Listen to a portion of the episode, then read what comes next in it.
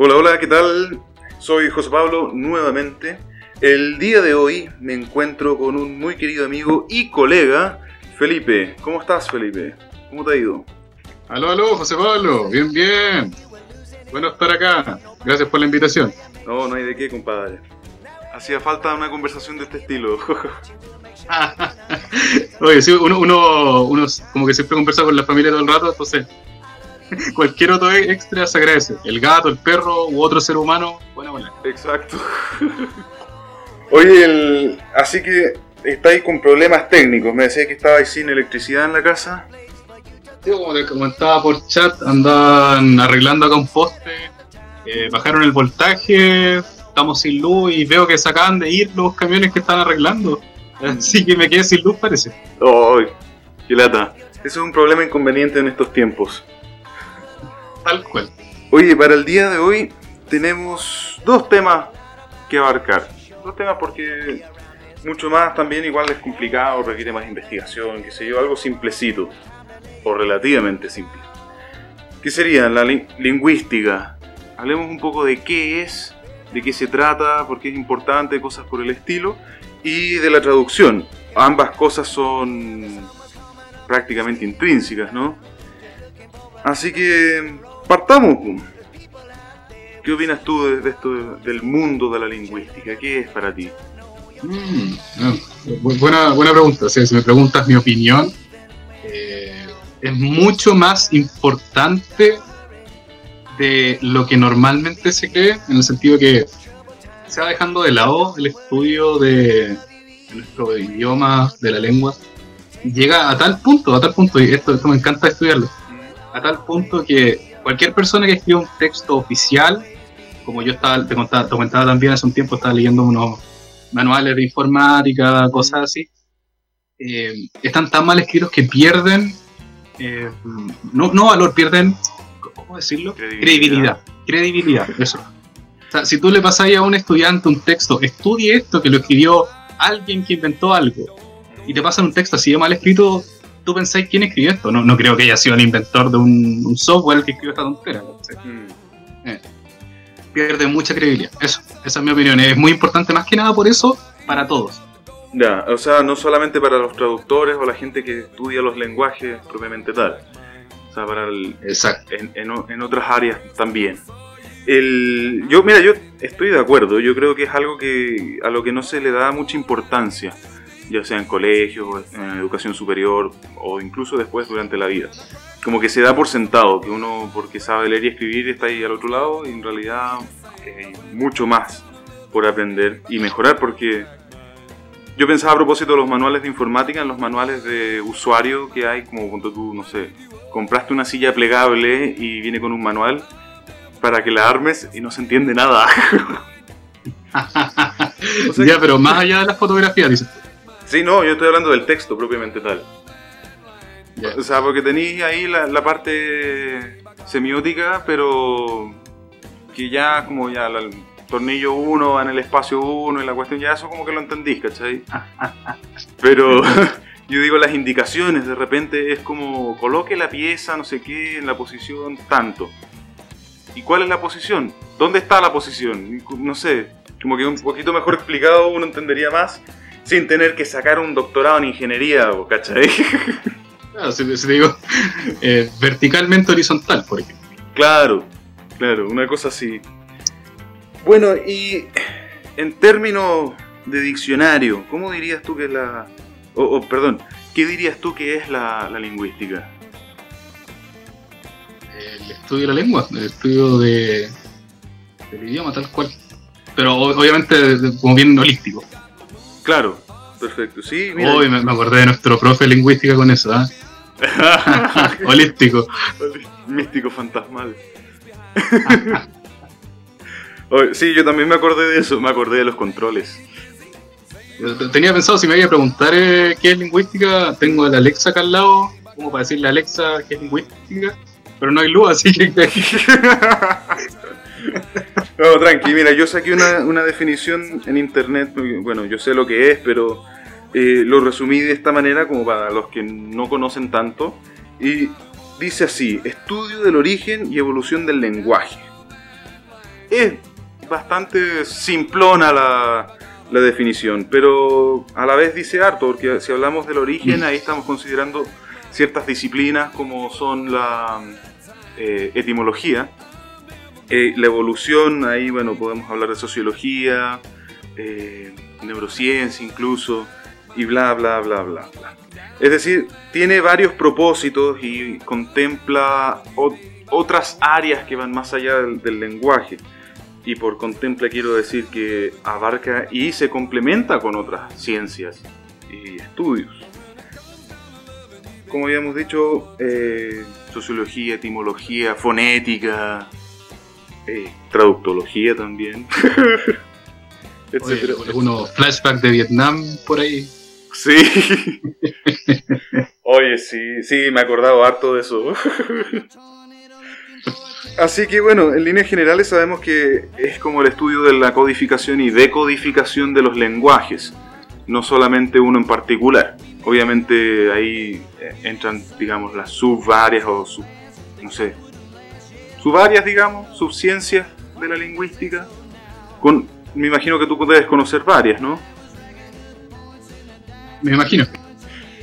Bueno, eh, ahí, por ejemplo, yo pensaba en, no sé, la gramática, que ahí, estamos hablando de cómo se construye el lenguaje, es decir, eh, la sintaxis, el uso de, puntuación, yo lo consideraría dentro de gramática, aunque es ortografía, pero igual tiene que ver.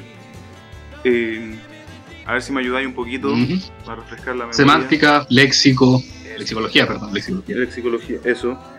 Eh, sí, semántica también. Ahí hablamos, puta, podemos estar tres horas en realidad, si consideramos todas las subáreas y eso solamente como la superficie. Porque... O sea, recordar acá que estamos entre profesionales de traducción. sí. En nuestra área de estudio. Sí, es verdad, pero ha pasado un tiempo desde la última vez que lo estudiamos. Yo, bueno, ahora estaba revisando un poco los apuntes de la universidad, buscando un poquito en internet para preparar esta cosa, no sonar tan en el aire. Pero la verdad es que es harto, es harto lo que hay de lingüística. O sea, imagínate, desde el cómo hablamos, por qué hablamos, eh, cómo va cambiando el lenguaje con, a lo largo de los años. Ahí, si queremos ahondar un poquito en, en ese aspecto, estaban las variantes sociolingüísticas, que también tenían otros tipos de variantes. O sea, eso es como el, hiperónimo y después tenemos los hipónimos dentro de estas categorías. Eh, por ejemplo, las variantes eh, topográficas, cronológicas. No sé si tú recuerdas alguna otra. Son preguntas de como de prueba esta eh, claro, sí. ¿cómo se... Eh. sí, me imagino que entra la, la tiene que haber variante histórica. Tenía un concepto de eso cuando juntáis eh, contexto. Eso, histórico-cultural. Hmm. A ver, ¿qué tenemos aquí? Buscando aquí por encimita. Variante lingüística de distintos grupos sociales, bla bla bla, sociolingüística, correlato social. Ese es un concepto interesante, ¿eh? Correlato social. Ahora que estoy hablando de estos temas, han sido más que nada la informática han sido como fundamentales quizá para entender por qué usan ciertas palabras. Bueno, tú, me entendías lo que es lo típico del traductor. ¿Por qué están ocupando esta palabra que no deberían estar ocupando? Que es incorrecto usarla aquí, mm. etcétera. Eh, pero se nota. Y, cuando estás traduciendo un texto informático, por ejemplo, tú dices, ya, esta palabra está mala, pero la voy a investigar y resulta que hay uno o dos papers de alguna persona en alguna parte que decidió utilizar esta construcción o esta palabra en su texto y solamente porque esa persona y su amigo se citaron entre ellos para utilizarla, se vuelve un concepto eh, válido. Se, claro, la toman como válida y eso es brutal. Uh. Voy a poner este ejemplo que lo encontramos hace poco con un grupo de traducción y lo encontramos fatal. ¿eh? Esto es válido, está validado por eh, Codelco. Codelco es una de las que valía esta acepción, ¿cachai? Ya, a ver. Se está hablando de un material para proteger cierta infraestructura en la, faena minera. y se habla de carpets. ¿Ya? ¿Alfombras? ¿Alfombras? carpets. Sí, sí. Ajá. Y en español se le llama carpets, según la empresa minera. Carpets, igual. Ah, no, perdón, no, perdón, no, no, es lo que yo. Se le llama carpetas. ah, carpetas. carpetas protectoras, eso. Carpetas protectoras. Y etimológicamente hablando, ¿no hay alguna razón que lo justifique aparte de un calco o un préstamo eh, o una españolización? Negativo. No, no eh, claro, es como eso, una españolización, traducción literal, digamos. No sé cómo decirlo, está... Una españolización nomás el término. Es que el, tema es que Carpet acá, en términos mineros, está, es una marca registrada. Entonces ocurre ese fenómeno con el, como el con Ford, por ejemplo. Ya, eh, que se acuña en términos. Término, término acuñado se llama eso, en el caso del confort. Pero, o sea, es que aquí estamos hablando de algo que es como... ¿Cómo decirlo? ridículo. o sea, yo creo... Tan ridículo que podría llamarle un falso amigo... No, pero, ¿un verdadero falso amigo? ¿O un falso verdadero amigo? Estamos jugando con la semántica aquí. Eh, pero ya, ah, no sé, ahí ya me estáis complicando la existencia. ¿ah? mi cerebro como que no, no está procesando tan rápido esta información tras este golpe lingüístico que me acabas de, traer y dar. Es que carpeta protectora y...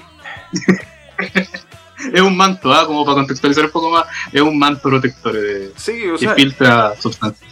Es que yo me imagino que a lo mejor en español podría ser, pues porque una carpeta que lleva documentos protege a los documentos. y sirve para transportarlos. Entonces yo me imagino que, no sé, vos estáis con el con la hojita, ese, el, papelito, la, la weá de, colores, ¿cachai? Como las que te pedían, en, el colegio. Y, proteges con eso, no sé, los minerales, ¿será? ¿La tierra? Eh, bueno, podrían, podrían decirle eso así como para que justifiquen un poco el uso de la palabra. Es curioso. Eh, bueno, eh, como ibas diciendo tú, o sea, el Internet yo creo que en realidad sí ha jugado un papel importantísimo al momento de modificar el lenguaje. Es cierto que los lenguajes no son estáticos, no es como que se usen las mismas palabras por los siglos de los siglos, con excepción tal vez de algunos términos que se mantienen, dependiendo de qué tan tradicionalista sea la persona al momento de usar el idioma. Pero, o sea, tantos expresiones relativamente nuevas, neologismos como linkear. Claro que ahí ya estamos hablando de, de préstamos y, y cómo se llama esto y españolización de los términos, porque linkear es como la aplicación de la gramática española en, el, en un término anglo. En mi, mi opinión son bastante, bastante innecesarios. Sí, sí, de, de todas maneras. O sea, ¿Para qué quieres usar términos que en realidad no existen y que la gente que no maneja el, tecnolecto del área... Eh, se me fue la idea. pero se confunde. Esa es la eh. idea. Me falta la cerveza. Oh, verdad que sí, sí, falta cerveza. Sí. A mí me, me faltó definitivamente algo de combustible, ¿cachai? En fin, ahí, ahí tenemos ejemplos, ¿cachai? De cómo se va modificando el lenguaje y es algo que ocurre relativamente rápido. O sea, yo creo que em, aquí en Chile, por ejemplo, 20 años atrás no era tanto neologismo eh, de la computación como lo es hoy en día. Ah. Me imagino tú que estás estudiando programación, debes darte cuenta de eso, de cómo vivirlo en carne propia. Uy, sí. Todos los días todos los días, imagínate. Así, aquí con la database, procesando la data, o no, la data, perdón, la data. La, database, o la database, también se dice mucho database. ¿En serio? ¿Y no es más fácil base de datos? mucho más fácil de entender también.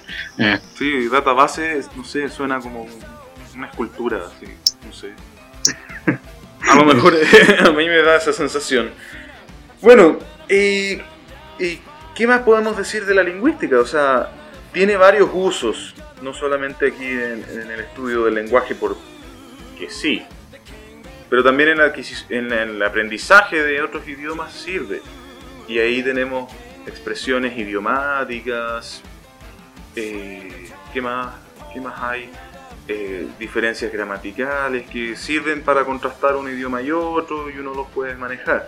Ahora, cuando lo ves desde el punto de vista de la enseñanza, ahí nos encontramos con que el propósito de la lingüística cambia versus la traducción.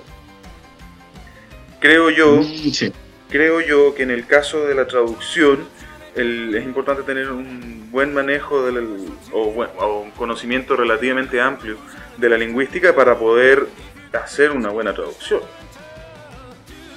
Sí, como tenerlo internalizado más que nada. Mm. Hay personas que se especializan más en el área y pueden darte las definiciones, se las saben al derecho y al revés, pero lo importante ahí para sacar algo productivo de la lingüística es tenerla internalizada. Mm, claro, sí. Y mm, yo creo que conocer, aunque sea un poco de la mayoría de las áreas. Por ejemplo, no sé, si hablamos de fonética, eh, cuántas palabras hay que suenan parecido en inglés y en español pero se pronuncian distinto. Bueno, que en la traducción no es mucho lo que se ve fonética, a no ser que estuvieras traduciendo algún paper al respecto. Pero a modo de ejemplo, eh, a ver, en algún ejemplo. Puta que estamos lentos, diríamos. eh, falta combustible. Sí, definitivamente. El agua no me está sirviendo. No, no es buena el agua. Aparte, los peces hacen el amor en ella, entonces como que... Malo. Eh. Eh, pero, o sea, de todas maneras, pues ciertas palabras, por ejemplo, Edinburgh, que a lo mejor si tú estás haciendo una transcripción y después la tienes que traducir, que es algo que ocurre, tal vez no es muy común, pero se da, tienes que saber que en realidad la palabra se escribe de tal forma y se cambió por tal otra, qué sé yo, o que en algún momento se pronunció como, sonaba, como se escribía, qué sé yo obviamente en español es casi un idioma que se lee tal. hay un, área en donde sí es importante saber bastante fonética en la transcripción. Mm. Sí. te mandan un video, un PowerPoint, te dicen, oye, ponle subtítulos por favor. Y, tener muy buen oído, eh, saber qué eh, variante del idioma se está hablando, etcétera. Y uy, no, es bastante complicado de hecho. Eh, especialmente cuando hay interferencia. Ah, sí, esa interferencia lingüística como cualquier sonido o situación que dificulte la comprensión de lo que se está diciendo o entiendo. Eh, Partiendo de que, no sé, te puede tocar un cliente que tiene leves, graves problemas de peso y la papera cuando habla, uh, mortal. No, no sé, la verdad, que tanto le puede afectar la papá, pero. Porque ahí... No, si te hablan así, cochete, te hablan así y te dicen, no, yo quiero el subtítulo. ah, brutal, es brutal, guacho. No me estoy refiriendo a un trabajo que haya realizado. bueno, sí, en realidad se alteran los puntos de articulación de los sonidos, sí, en comparación con una persona que está en un peso ah. relativamente normal, lo más cercano a lo normal. Pero bueno, dejando esos casos especiales de lado, eh, yo habría considerado la interferencia lingüística como los ruidos, no sé, estás conversando en, no sé, un café y pasa un camión o un cacerolazo, por ejemplo, si estás tratando de hablar eh, algo con tu familia, no sé, durante una cena. la calidad de mi micrófono, por ejemplo. Sí, con los grillos. Bueno, el ejemplo de los grillos que tienes tú es un claro ejemplo de, interferencia lingüística. Hay que poner los audífonos a todo chancho para entender. No, mentira. Lo voy a tener que mandar con tu ingeniero de audio para arreglarlo. Sí, no sé, ahí me las voy a cranear de alguna manera eh, para que se elimine ese, ese, ruido, pero. Y si no, por último lo, mando así, no hace da, da, lo mismo. Eh, bueno, ¿de qué estábamos hablando a propósito de la interferencia lingüística? Ah, de los sonidos, ¿qué más? Fonética, claro. Fonética, sí. Y etcétera, etcétera, etcétera, etcétera. Ahora, ¿cómo relacionamos esto? Porque ya la verdad las cosas que podemos estar hablando de todas las subáreas y todo lo que hay para decir de lingüística por horas, de horas, de horas. Pero ¿cómo lo relacionamos con el mundo de la traducción? En eso, a eso íbamos. Ah, en general me decís tú. Sí, por supuesto. Me refiero, a la, me refiero a la definición entonces que, que hablábamos hace un rato ya. Eh, que todo esto es fundamental cuando estamos viendo un texto y no sabemos por qué pasa esto, por qué está tal fenómeno aquí y hay que referirse a investigación. No basta con buscar en Google y un par de ejemplos que usen tal palabra, hay que saber por qué. Eh, ahí tenemos etimología. Eh, en una transcripción necesitáis la fonética para entender lo que se está hablando, etc. Eh, varios ejemplos ahí. Entonces sí, o sea, si tú me preguntáis, ¿te sirve lo que estudiaste? Sí. No, yo, en realidad no lo había preguntado por eso porque pienso que sí, sí sirve. Mucho. pero yo pienso, eh, no sé, se me vienen a la mente inmediatamente las expresiones idiomáticas, eh, como los dichos de cada nación. Mm. Eh, extremadamente interesante, sí. Sí, por ejemplo, los clásicos, camarón que se duerme se lo lleva la corriente, Roma no se hizo en un día, se hizo de noche. Uh. Eh, no sé qué otros más. Y en sí son problemas de traducción. sí, a no ser que tengas equivalentes funcionales, que son expresiones que dicen más o menos lo mismo en el idioma meta. Eh. igual siguen siendo problemas. Sí, problemas pragmáticos, si, si Sí, pragmáticos, e, exactamente. yo creo que uno de los ejemplos más evidentes y una expresión que se usa mucho en inglés es el knock your socks off, Define, contextualízala para los oyentes. Ah, bueno, eh, cuando, por ejemplo, uno tiene algo que contar a un amigo, por decir algo, algo que es impresionante, que, tiene un, impacto en la, en persona, uno, puede decir algo así como, Hey, I've got a piece of news that, that is going to eh, knock your socks off. But don't take your socks off. Entonces ahí uno... ¿Cómo traduces eso? ¿Cómo, cómo dices, eh, te voy a contar algo que te va a sacar los calcetines?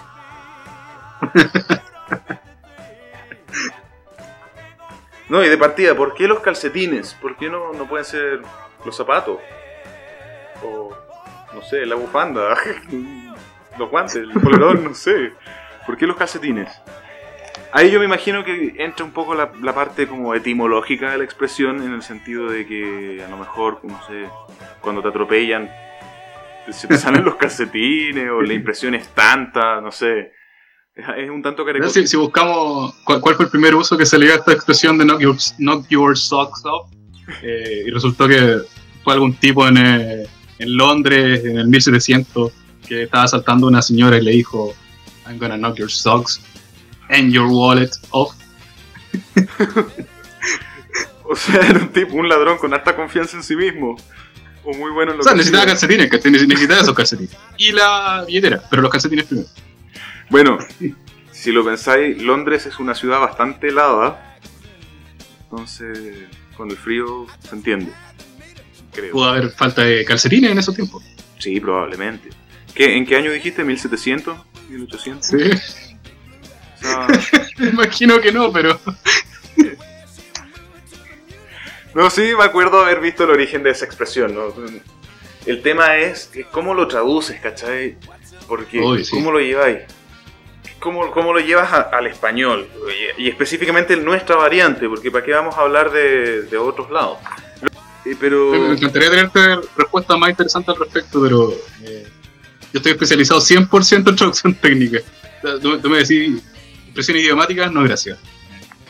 Te las puedo explicar perfectamente, pero traducciones para eso no. Son un dolor de cabeza, literal. Sí, de todas maneras. O sea, bueno, es que la traducción técnica ahí tiene eso que hablábamos el otro día por el chat del metalenguaje. Eh, que. ¿cómo, ¿Cómo decirlo? Eh, no sé si avasalla, pero supera al lenguaje coloquial. Eh, sí, te, comprendo. no sé, digamos, en, términos de abundancia es, superior y por lo tanto también al ser técnico y específico del área, eh, nos encontramos con que va a ser lo mismo en cualquier parte del mundo. O digamos, se vuelve universal o, estándar.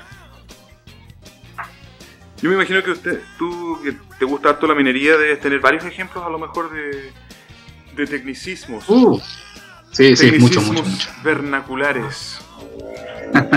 Pero interesante es no, onda, como técnico el tema. Hay mucho en máquina. Quizás, mira, en términos así como que se me viene rápido a la cabeza lo, divertido que es sería el Scrubber. Scrubber. Scrubber. Ajá, tal cual. Y te suena como algo que es Scrubs, ¿o no? Eh, algo que. Pero no, eh, es una mm, parte de una máquina que se encarga del lavado de ciertas cosas. Lava, pero con agua, digamos. Lavador de gases. It scrubs. Sí, pero lava un gas, pues, entonces es imposible ah. hacer un scrub con un gas. Ah, lava un gas. lavador de gases. Eh. ¿Cómo lavas un gas? Me imagino que se puede filtrar un gas o filtrar gases de otro dentro de otro gas. Como el, dióxido de carbono dentro del aire, por ejemplo, no sé. Eso es magia negra. ¿eh? Eso es...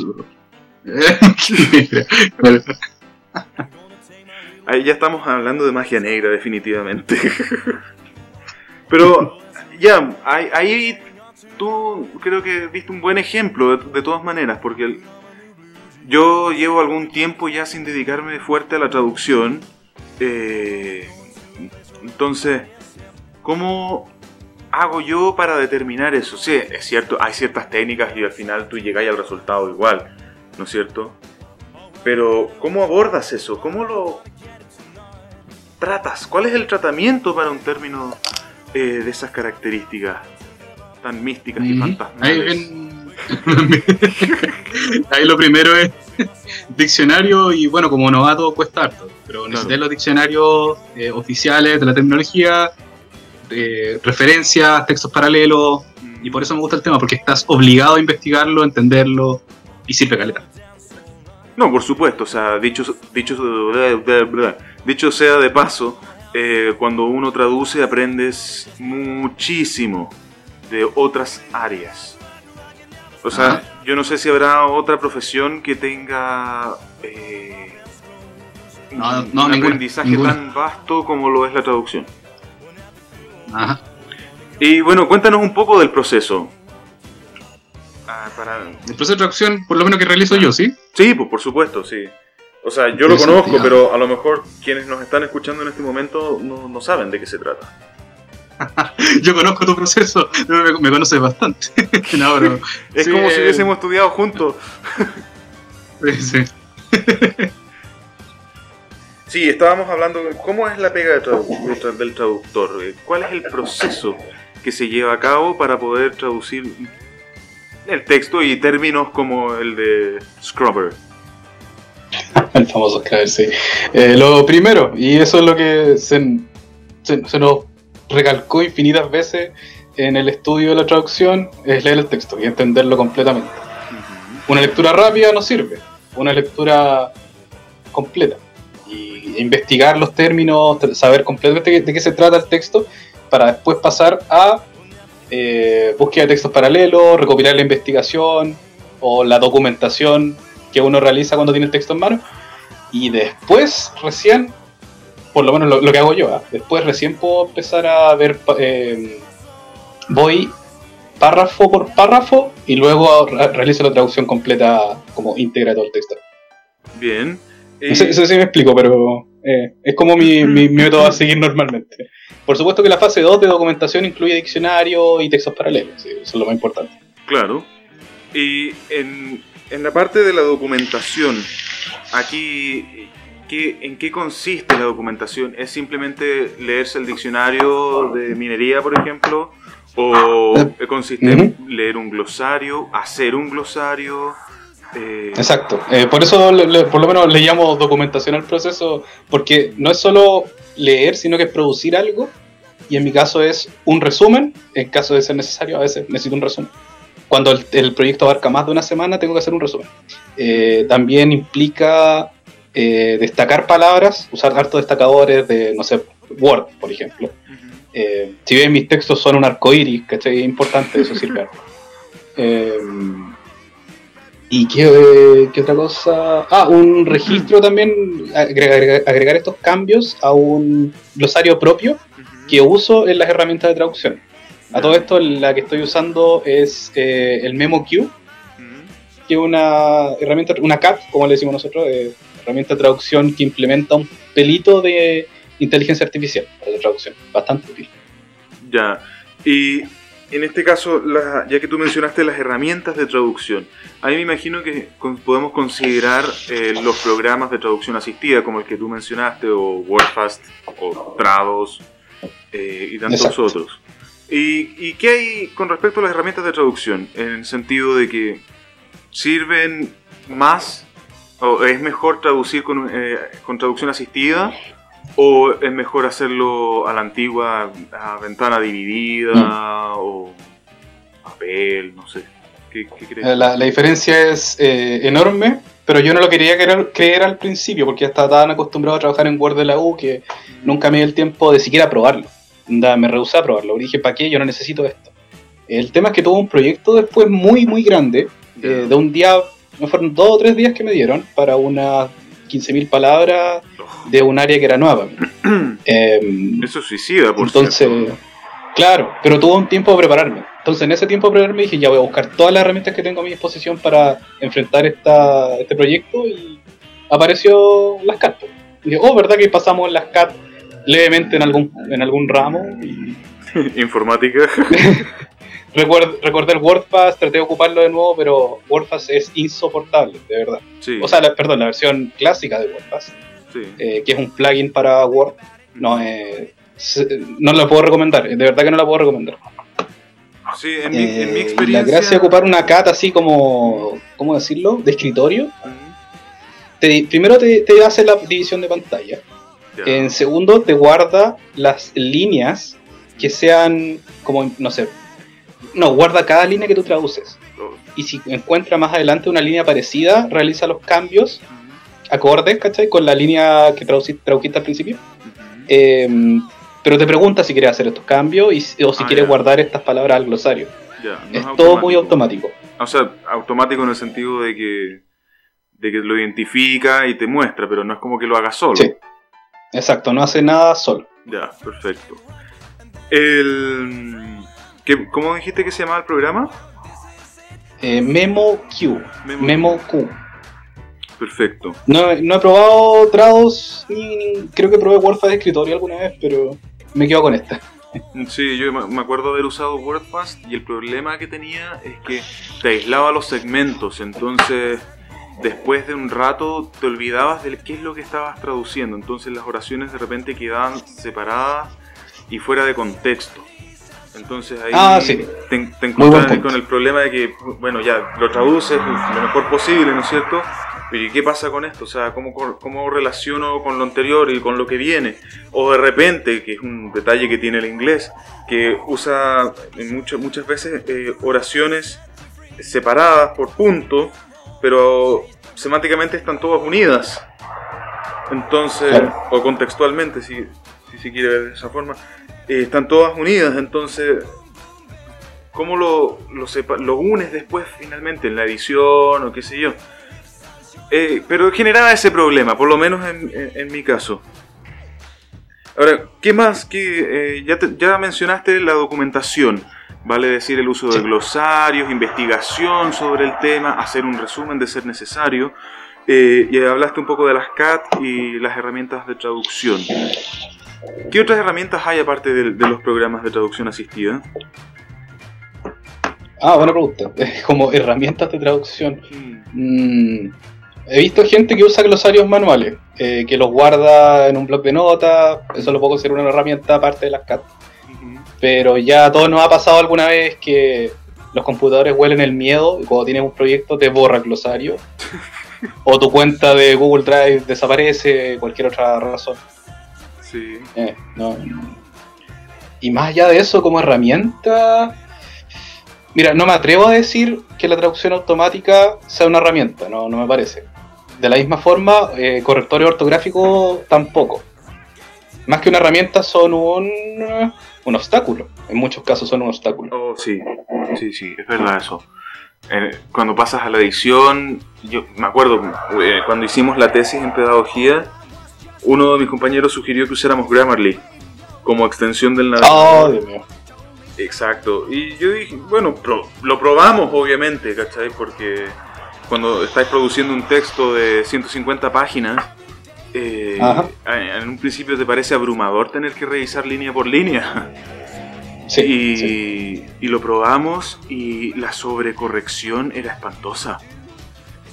O sea, como que en- hay ciertos, digamos, niveles eh, del lenguaje que uno ocupa, un nivel alto o de un registro alto, cultural alto, como el que se produce en una tesis, eh, supera con creces lo que considera Grammarly. Entonces, ¿qué pasaba? Nos decía, nos corregía de repente expresiones o uso de preposiciones y qué sé yo, y es como, oye, yo no quiero dejar la preposición al final, estoy usando inglés formal, la estoy utilizando al principio. claro. Porque eh, nos estamos eh, basando en, la- en las reglas para hacerlo lo más formal posible, no, no a lo compadre. Y la cuestión, dale, y no sé, vos, tiraba 500 errores, de los cuales, no sé, el 10% podrían ser errores reales. Ujú. Completamente de acuerdo. Hay algo que les gusta mucho a esta herramienta sugerir y es que te sugieren que le pongas coma a todo. Y la, la- la razón que te da, por ejemplo, el Office 365, siempre en inglés te dice pon una coma aquí, una coma aquí. Tú le preguntas por qué haciendo clic derecho y te dice para que tenga más claridad tu listado de elementos. Y te pide poner una coma después de un ni o de un and, digo, estamos en inglés. Sí. Eh, no, mal, pésimo. O sea, te quedo en líneas con 6 comas, sin ninguna razón eh, objetiva, que está hablando claridad, pero bueno. O sea, es que si tú tienes una enumeración, no sé, vas a hablar de, qué sé yo, seis tipos de cubiertos distintos. O no sé, seis tipos de rodamientos distintos, si lo quieres ver en una forma técnica, o sea, perdón, en un, eh, un tema técnico. Contexto. Sí, eso, Ajá. eso, eso, gracias. Eh, a lo mejor está bien usar seis comas, o cinco comas y un and. No tiene ningún problema. Eso, eso, pero 5 Pero comas y un and, pero no 5 comas, un and y una coma. A no ser de que tengas un inciso o algo por el estilo, pero no sé. Claro.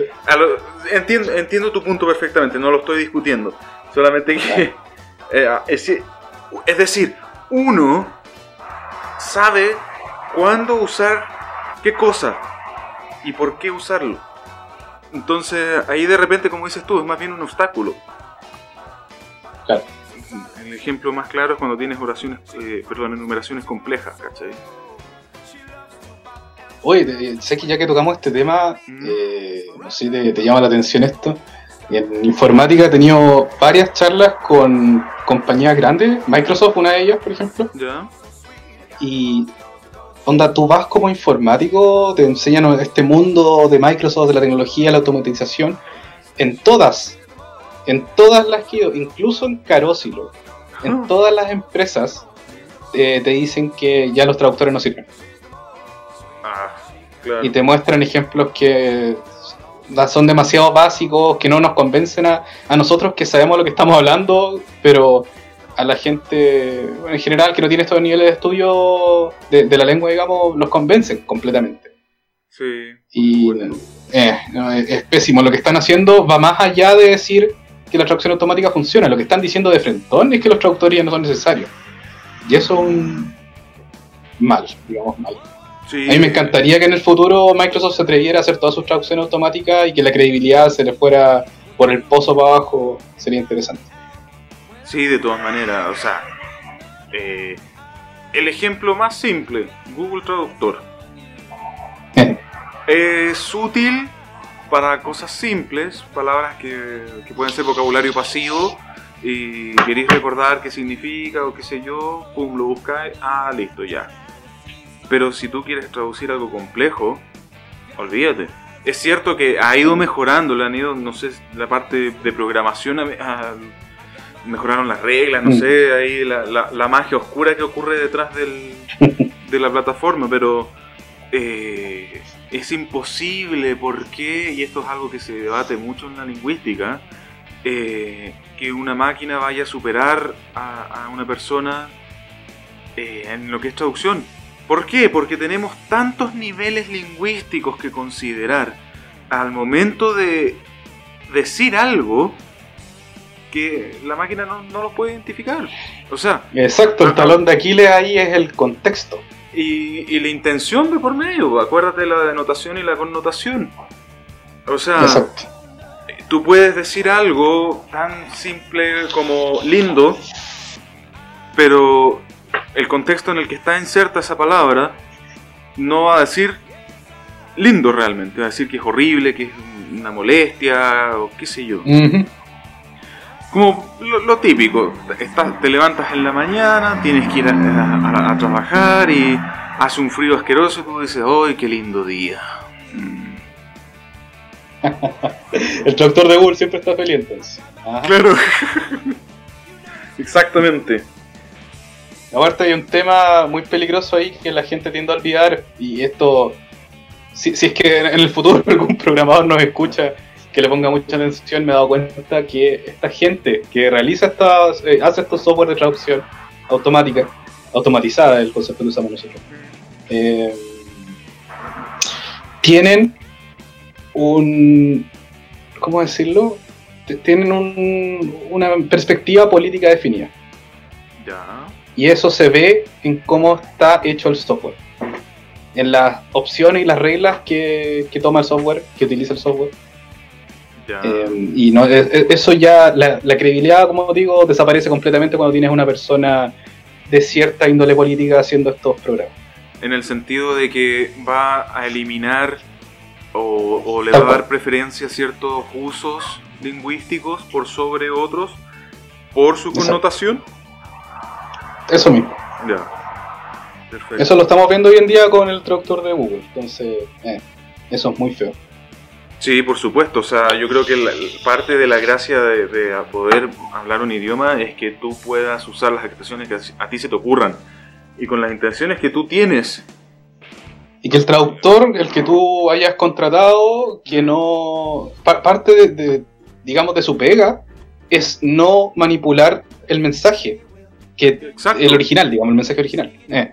transmitir la idea. Yo recuerdo, fíjate, a propósito de eso, fui a un congreso de traducción en Concepción hace unos años atrás y uno de los grupos que expuso sus tesis habló de la traducción feminista. Uy, ya. Y, es un tema muy delicado, eh, dadas la- eh, las circunstancias actuales, y, y que no deja de ser interesante por lo demás.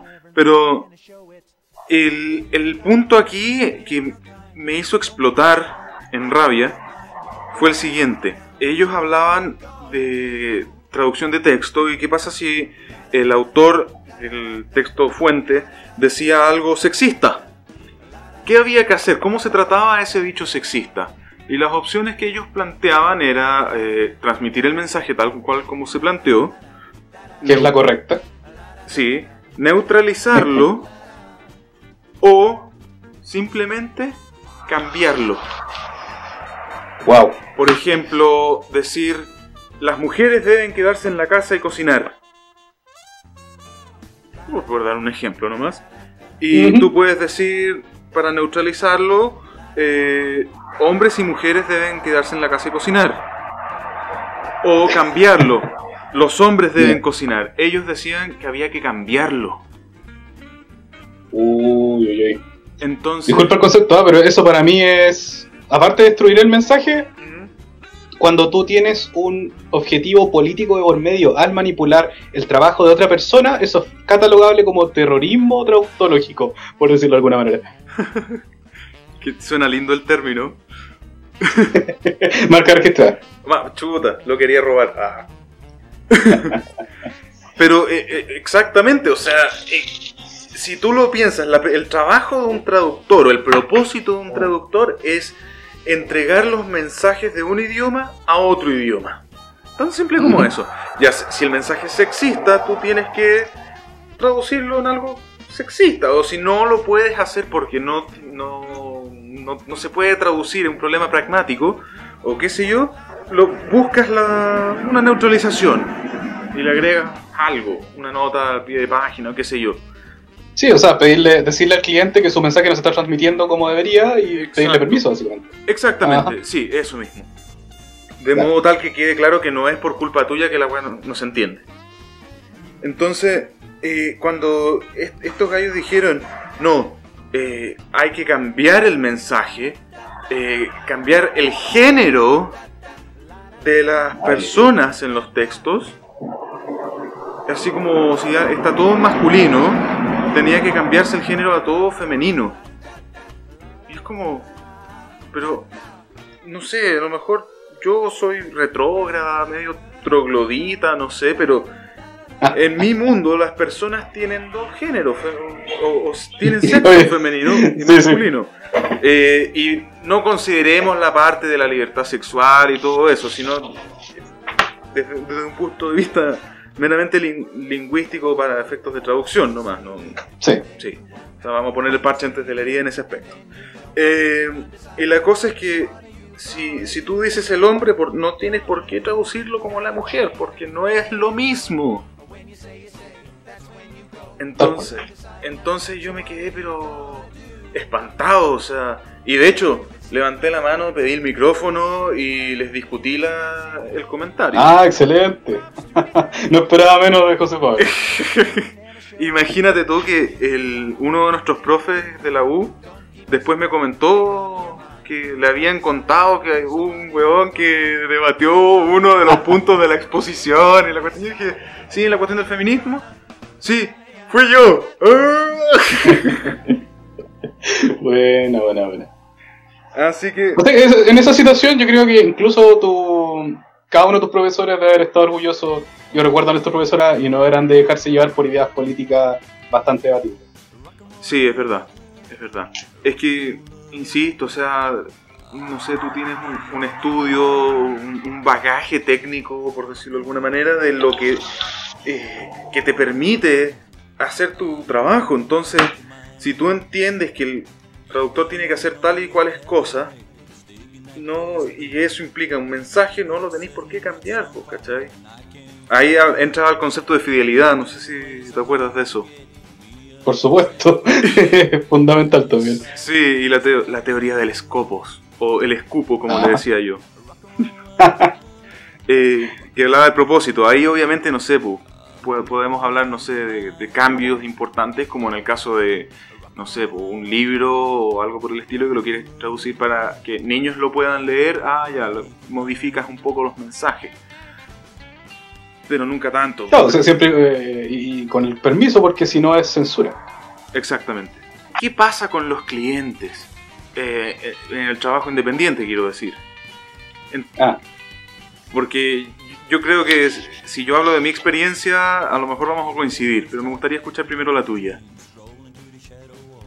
¿Qué pasa con los ah, clientes? Ah, experiencia en general.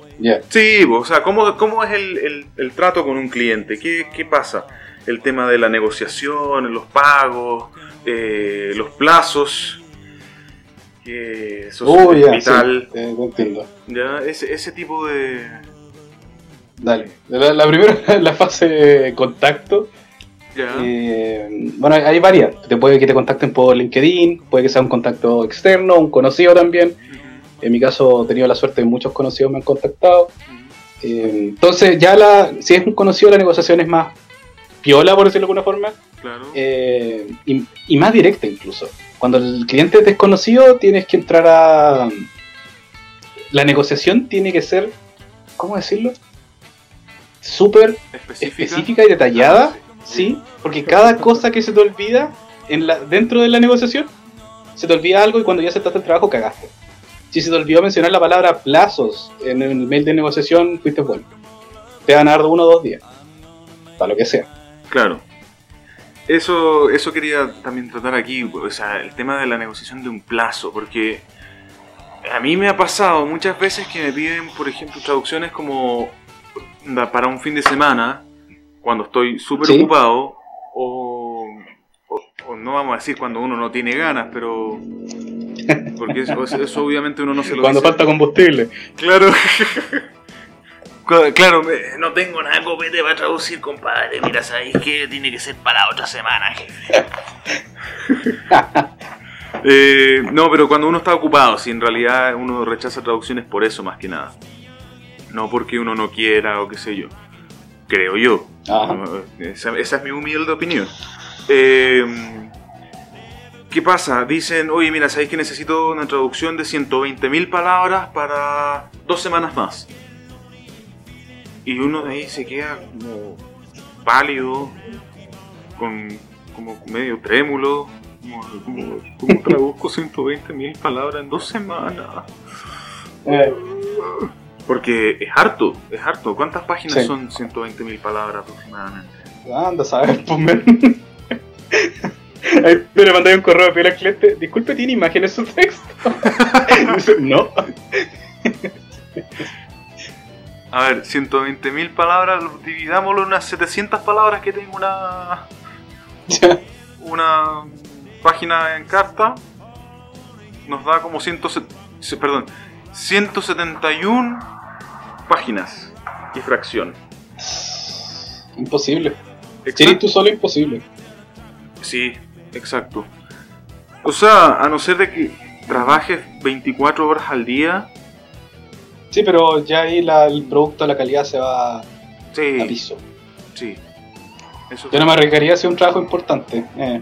No, yo tampoco. No, ni. Mm. O sea, me pasó a mí una vez que me, me pidieron 120.000 palabras, de hecho por eso saqué el ejemplo a colación, eh, en un plazo de dos semanas o tres.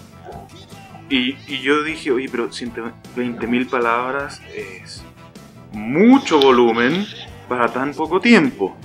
Ahora, si pueden ser en entregas parcializadas, a lo mejor podría ser, digamos, no sé, 10.000 palabras en dos semanas, por decir un número, y después vamos a de a poco y ya, ok.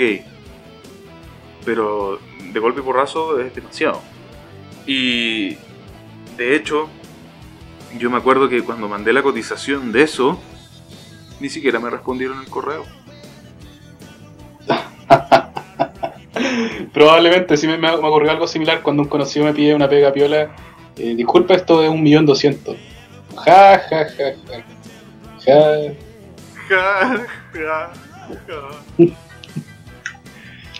Ahí yo creo que también nos encontramos con otro punto importante que mm, me imagino que pasa en Chile y en otras partes también del mundo, eh, que el cliente no quiere pagar. O sea, Yeah. el trabajo vale una, un- tiene un valor y uno se lo hace saber al, al cliente o potencial cliente y el cliente piensa o a lo mejor pura de guata que vale un cuarto y si es que de lo que tú le estás cobrando. Y en realidad uno cobra lo que cobra no porque porque por tratar de cagarse al cliente sino porque el trabajo es arduo.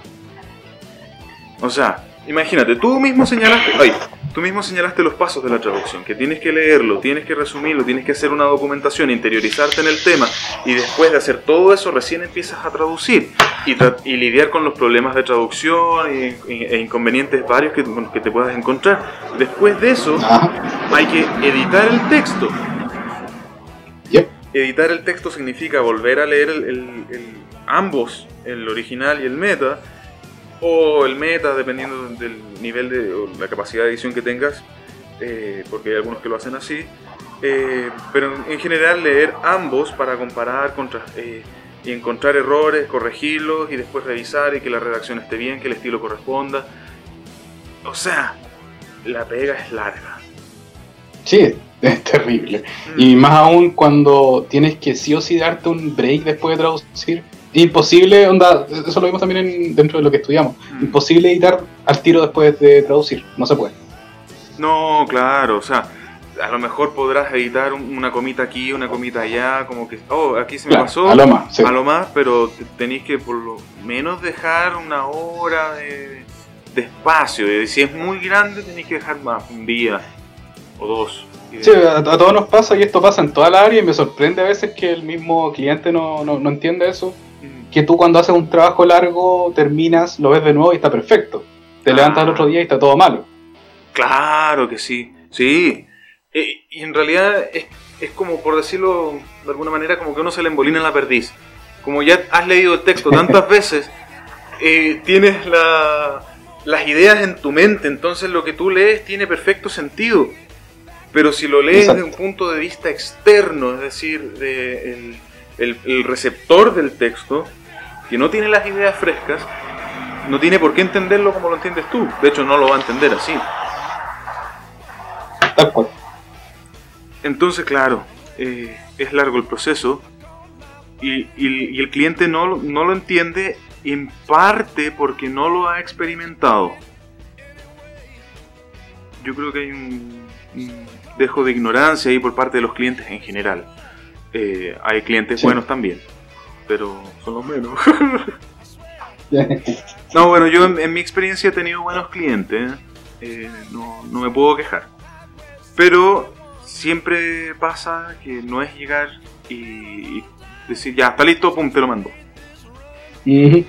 Entonces yo creo que ahí igual es importante, si tú tienes un plazo y terminaste de traducir antes del plazo, revisas con tiempo y si aún así te sobra tiempo, lo mandas dentro del plazo, no antes. ¿Por qué? Porque así también, si se te llega a ocurrir algo de la nada, oh, esto estaba malo, o qué sé yo, eh, puedo corregir aquí, puedo cambiar esto, puedo hacer esto, lo otro, tienes tiempo para hacerlo, una, y en segundo lugar no malacostumbras al cliente de que trabajas eh, rajado y haces la pega como si fuera eh, Google. Google, claro. Exacto. No sé si, no sé si te ha pasado eso, Lo de que te dicen muy No, me, me, ha pasado de todo y con los clientes, pero eh, ha sido un proceso de, ¿cómo se llama esto? De... Ah, prueba y error, prueba y error todo el rato. Hmm. Y si te toca un error, por, por esta es mi perspectiva propia, creo que nunca he rechazado un trabajo. A ver, no creo que nunca he rechazado un trabajo. Eh, entonces es, como eso, sé que ya le dije, le acepté el trabajo y no hablé, ah, no hablé sobre plazos, asumo la responsabilidad y hago lo que se pueda nomás. Eh, nada que decir. Claro, eh, pero ahí, dichos, hay que decirlo, el error es tuyo como traductor. Sí. Eh, pero, ¿qué haces? ¿Qué harías tú si te dicen, sí, mira, lo quiero para tres días más y estamos hablando de 10.000 palabras? Nada, ahí yo de a poquito voy aprendiendo eso y encuentro donde fallamos mucho los, por lo menos, la mayoría de los traductores y en todas las pegas, en todas las pegas en verdad. Cuando tú sales, no tienes una un estándar para estimar el tiempo en que te demoras. Entonces tú ves que te la puedes, pero después no. Después te das cuenta que no era tan así. Eh, y eso lo, lo, voy aprendiendo, como digo, con eso, esos errores. Entonces ahora recién estoy en el punto de que tú me das esas condiciones y yo te digo, no, es imposible. Eh, ¿Cuánto me dijiste? ¿10.000 palabras en tres días? Sí. Eh, o sea, eso no es, no es imposible, pero muy riesgoso. Sí. no aceptaría una rebaja del cómo se llama el presupuesto. No, claro. De hecho, podría cobrar esto por emergencia también. Eso, eso ya un plazo como emergencia. Eh. Claro, sí. Eso, importante. Se puede cobrar también por, eh, por apuro, que dicen. ¿Qué, qué llaman? Perdón. El, porque en realidad es mucho, mucho trabajo. estamos hablando de, de sacrificar 72 horas casi corridas para poder entregar. Yo hasta altura estoy acostumbrado ya a trabajar las 24 horas, así como ya easy. Easy peasy. ¿Pero y en qué momento descansas? Ah, que igual si te gusta lo que así. sí, bueno, aquí entramos en los pros y los contras de la traducción. Yo creo que podemos eh, convenir que los pros, o uno de los pros eh, eh, más importantes es el tema del aprendizaje de otras materias. Ajá. Es bien pagado si tienes buenos clientes claro, si hay, clientes, sí. Y ya, pues, pues pros y contras entonces dijimos eh, que se aprendía harto, se pagaba bien, dependiendo de los clientes. Los contras sí. rápido que podríamos encontrar. O sea, que el, quizá el pro más grande, por lo menos de mi perspectiva, es que la pandemia ha obligado a muchas empresas a buscar pega afuera, a y bueno, ahí salen muchos trabajos de traducción. Y eso se ve en LinkedIn también, que hay muchos más traductores con pega traducción. Mm. Por eso mismo. Ya, interesante. Postulación a proyectos también, cosas, cosas de ese tipo. Bien. Yo consideraría un, un contra es el, el, hecho de estar en, frente al computador por muchas, muchas horas. O sea, si uno no tiene cuidado, la postura, digamos, la ergonomía, usar un buen mouse. Sí, ahí yo caí 100%. Puta. No esperaba eso. eh, uno puede o sea, se me había olvidado ya que era un contra porque ya, ya lo tengo, así que. Túnel carpiano, ay, los dedos, la espalda así. Eh. Eh, y bueno, y, pa, sin comentario. y. Otro contra igual es eso de. Por lo menos como novato te demoráis demasiado, pero demasiado en hacer la pega. Por lo menos como novato. Ah, eh, onda, el tiempo, plata ganada versus hora de trabajo, mal. Ahí mal. Mm. Sí, sí, es verdad. Pero eso es por la falta de práctica, la, la experiencia que uno no tiene. Eh... Tengo la esperanza que es así todavía. no, sí, es verdad, es así. Es así. Todavía me demoro tres horas para traducir 500 palabras. Ah. Tenía ese problema que te quedas atascado una palabra y te echáis una hora y no te das cuenta investigando. Eh. Pero para eso puedes usar adaptaciones, eh, modulaciones, no sé. No sé, pero mínimo una hora, con si tienes que tener en cuenta que los factores que hablamos y todo ese tema, ahí tenéis mínimo una hora pensando. Si es que no, contactando al cliente para pedirle permiso, olvídate, y tenía un día con esa palabra sin traducir. Sí, sí, eso es verdad. Pero igual se recomienda no, no quedarse pegado en una pura palabra.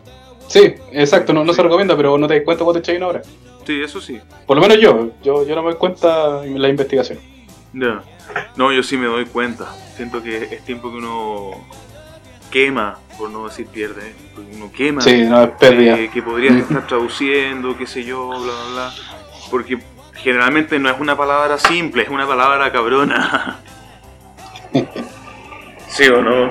Sí, ¿para qué estamos con cosas? hello. ¿Qué, es hello? Otro negativo grande, que ahora que veo el tema de informática, es que depende mucho del estado de ánimo, como es una materia humanista. Depende mucho de la perspectiva.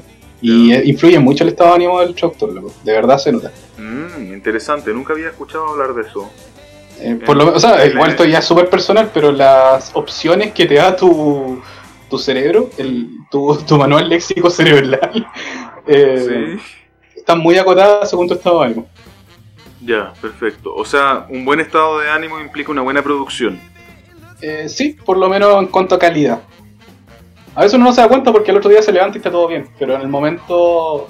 O, pasa mucho cuando el otro día te levantas y dices, oh, ¿por qué no se me ocurrió esta palabra antes? O sea, ¿Por qué no estaba ahí en un estado pleno? Bueno, pleno ya me fue la bola espiritual. Pero eh. bueno, y la experiencia en general, y con esto podemos cerrar. ¿Cómo es para ti? ¿Es buena, es mala? Eh, creo, creo, que esta es la, mejor oración para cerrar este tema. Por eso estoy estudiando informática.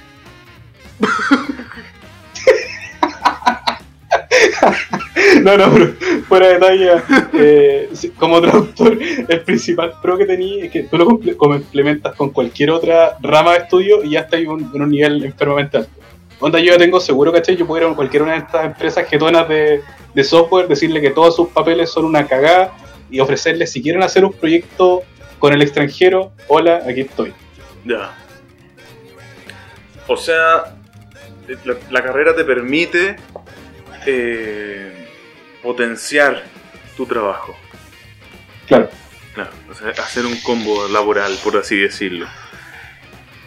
¿Y, qué, ah, eh, crees tú? conozco varios igual traductores que onda terminan en psicología y al cabo de un año se certifican de alguna forma o en, bueno, yo mismo en informática, podría no haber estudiado informática, mm. eh, traducir unas cuantas cosas informáticas si me interesa el tema, me certifico y punto. Mm. Podía hacer esas cosas. Claro. En la, área científica podéis certificarte sin mayor complicación mientras estudias. Claro, a lo mejor no vas a ser cirujano, pero sí puedes hacer otro, otro tipo de, complemento. para ser cirujano tenéis que practicar con el pulso, ¿no? Como cuando íbamos al castaño a tomar café y jugar póker. Buenos tiempos, guacho. Buenos sí, tiempos. buenos tiempos. Qué manera de tiritar después en clase. Entonces, podríamos decir lo siguiente, la lingüística está... Esa weá que sonó va, se va directo al Oh, sí. Eh, podríamos decir que la lingüística es un estudio que está infra, infravalorado, perdón, ando medio tartamudo hoy día, eh, que debería ser tal vez eh, me- mejor enseñado en- no solamente en las áreas humanistas, sino tal vez en las áreas científicas también, para mejorar la- el, el intercambio de información, la, comunicación, etcétera, etcétera, etcétera. Una solución sobre eso que me gustaría ahí o- aprovechar tu podcast para sugerirla. ¿eh? ¿Ya? Una solución a este problema de la. como no se valora suficiente la, el estudio de la lengua, o el uso de la lengua incluso no se valora suficiente. Eh, De explicarle a la gente que su texto no tiene credibilidad en un área científica si no está bien escrito, es así de simple. Claro. O sea, tú me pasas un texto en neuronas, ¿cachai? De- o de inteligencia artificial que hizo un, un idiota que escribe con- peor que mi hermano, por ejemplo, o no sé, así, por cierto, un ejemplo a la rápida. Eh, mal, pues, men. Onda, ¿dónde aprendiste a escribir? Pudiste haber estudiado en Harvard, pero ¿dónde aprendiste a escribir, cachai? Sí. Exacto. que Eso, es- valorar la credibilidad de un documento según su nivel de la lengua. Eso. Sí, es imposible decir, no, este gallo en realidad sabe, si no tiene una redacción Ajá. decente. Y por otro lado, eh, también la traducción es una, una pega muy interesante, muy ardua, difícil, eh, pero a la vez también entretenidas, digamos, porque uno aprende cosas nuevas siempre, siempre, siempre. No, no sé, ¿qué más, ¿qué más te gustaría decir al respecto? Como para echar tu conclusión. Eh, creo que los- todos los puntos que abarcaste son básicamente lo que siento que son los pros. Y para mí el principal, como lo mencioné en un principio, esto de, de ser como una especie de titán de conocimiento de tanto que abarcáis, ¿cachai? De hecho, eso, eso mismo me decía yo mismo, onda, cuando estaba en el baño, ¿cachai? Me, me- tú, tú- tú estabas en el baño y me estabas dando la cara, así eran, eran como las 3 de la mañana. Eh, y me pegué una de esas inspiraciones locas cuando te, te llega el agua fría en la cara, ¿cachai? Y estás como, ¡oh! Y te inspiráis en mala. Y, y dije, oye, en este momento estoy completando la trilogía, pues, men. Estudié traducción, quedaré humanista, me considero músico decente y estoy estudiando informática. Humanista, artístico, científico, men. La trilogía. Yo Igual eres músico, pues, men. Sí, po. sí, sí, sí. sí. Y Eso. ¿verdad? no muchos pueden decir eso. es verdad, sí, sí. Debo, debo decir que yo pensé que estabas haciendo otra cosa en el baño. No, es que no quería mencionarlo en el podcast. Ah. la cagué. Si la cago me avisan. Tal cual. Y eso, pues. Tenemos una buena conclusión. Lo- Los, otros puntos que abarcaste eran lo más o menos lo mismo que pensaba, así que estoy de acuerdo. Bien, me alegra. Oye, Felipe, muchas gracias eh, por participar en este capítulo. Ha estado muy interesante. eh, más adelante a lo mejor podrías volver eh, y hablamos de otros temas, a lo mejor, no sé, de autos o rock and De auto y roll. música. Auto y música. Claro. Ya tenemos buenos temas. Sí, por ejemplo, eso, ya, estamos listos entonces. Eh, Muy bien. ¿Te quieres hacer publicidad de paso? ¿Dónde te pueden contactar o qué sé yo si necesitan tus servicios traductológicos? Por supuesto. De momento, como buen boomer, de- tengo mi música subida en SoundCloud, aunque la gente me puede encontrar rápidamente buscando Felipe Sheep, Sheep de oveja en inglés en Google. Y el primer resultado de mi cuenta SoundCloud. No sé cómo llegué a ser el primer resultado de Google, pero ahí estoy. Buenísimo. Eso es todo lo que quiero publicitar de mi momento. De momento. ah, ya, perfecto. Estamos bien entonces. Muchas gracias, compadre. Que estés. Igualmente, Guachín, un gustazo. Gracias. Y estamos al habla. Nos encontramos nuevamente en un próximo episodio.